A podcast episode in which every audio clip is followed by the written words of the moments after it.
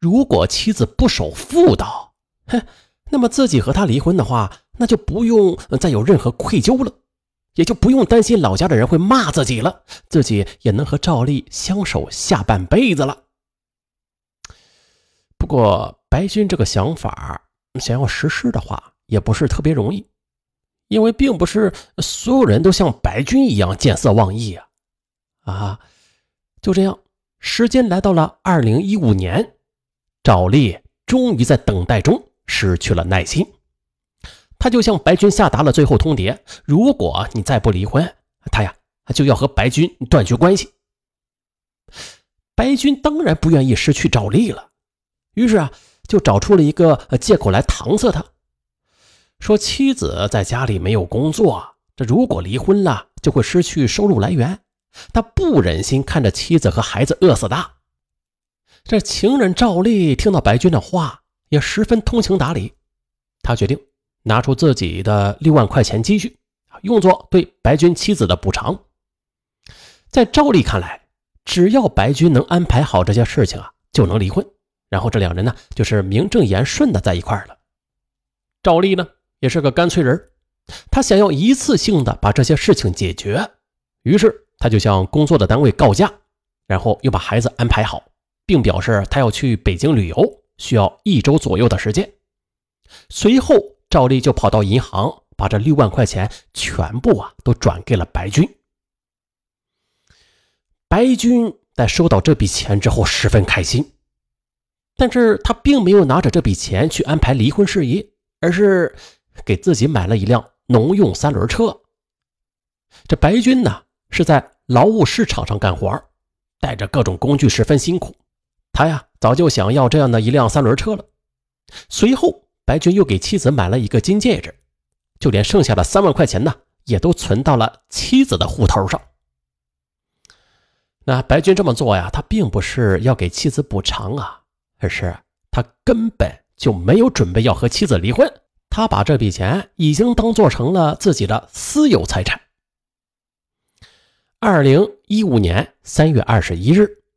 赵丽和白军在延长县白家川村见面，两人现在是无拘无束，没有任何琐事牵绊，可以度过一个愉快的假期。白军开着自己崭新的三轮车，车上带着自己的小情人，这心里嘛十分舒畅。在路上，赵丽也会提到离婚的事白军则承诺自己处理完之后马上离婚，于是赵丽也没有深究。两人的这次游玩十分尽兴，可是赵丽不知道的是啊，他此时还被蒙在鼓里呢。不过他也下定决心了，要去和白军家里人摊牌。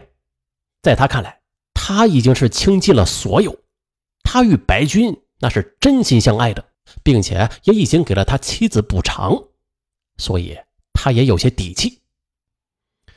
那是在二零一五年四月初的一天。还是赵丽的生日，两人在这里为赵丽庆了生日，又在白家沟的一家小旅馆住了三天。三天之后，白军就打算两人各回各家。但是赵丽的事情还没办完，他要彻底解决和白军以及他妻子的问题。啊，这目的啊没有达到，他当然不会就这样离开的。赵丽表示要去见白军的父母，先把这名分呢给定下来。白军当然不会同意了。因为他根本就没有和家人说赵丽的事儿，自然也就没有提离婚。此时此刻，即便是再傻，赵丽她终于明白了，白军他并没有离婚的心思。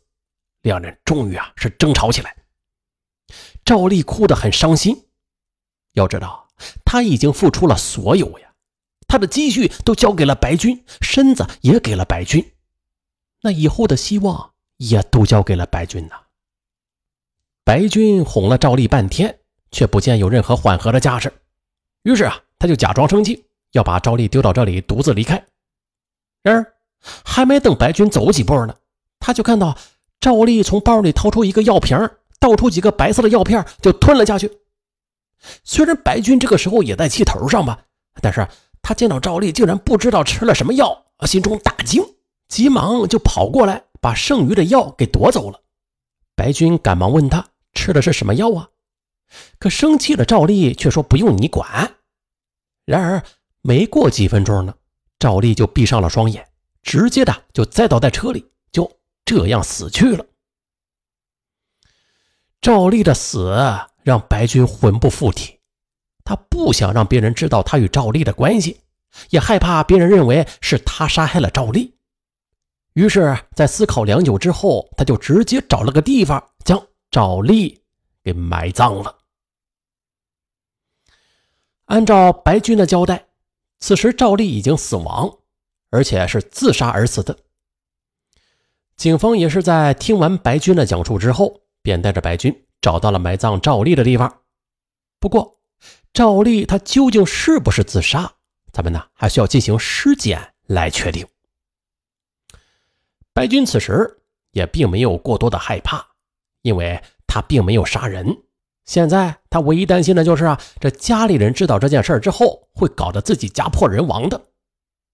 可是尸检的结果却大大的出人意料，也让白军面如死灰。根据尸检结果啊，赵丽体内的确是有药物残留，这种药物是安眠药，这呢也就证明了。赵丽吞下药物是确有其事的，但是法医在进一步检查之后才发现，赵丽啊吞下的这些安眠药的量不足以致命，这量只能使其昏睡。那既然安眠药不是杀死赵丽的真正原因，那么赵丽她是怎么死的呀？这其中是不是还隐藏着那些不为人知的秘密啊？于是有人就推测了。会不会是白军给赵丽喂的安眠药，然后又行凶杀死了赵丽啊？也许有人会认为，会不会有第三个人在场啊？啊，从而杀死了赵丽啊？不过很快的，这个秘密就被揭开了。根据法医检验，赵丽她是死于掩埋性的窒息死亡。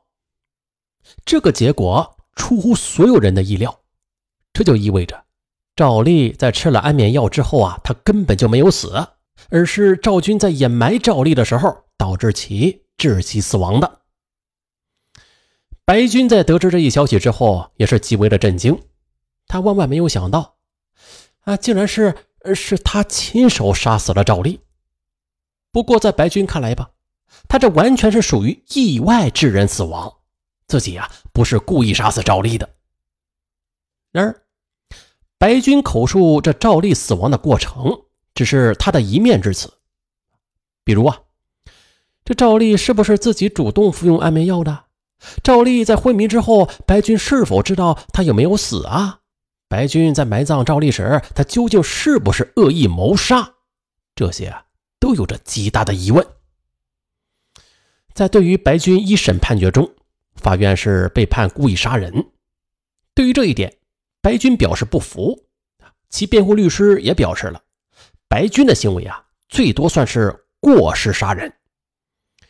于是，在二零一六年，法院接受白军的上诉，并且进行了二审。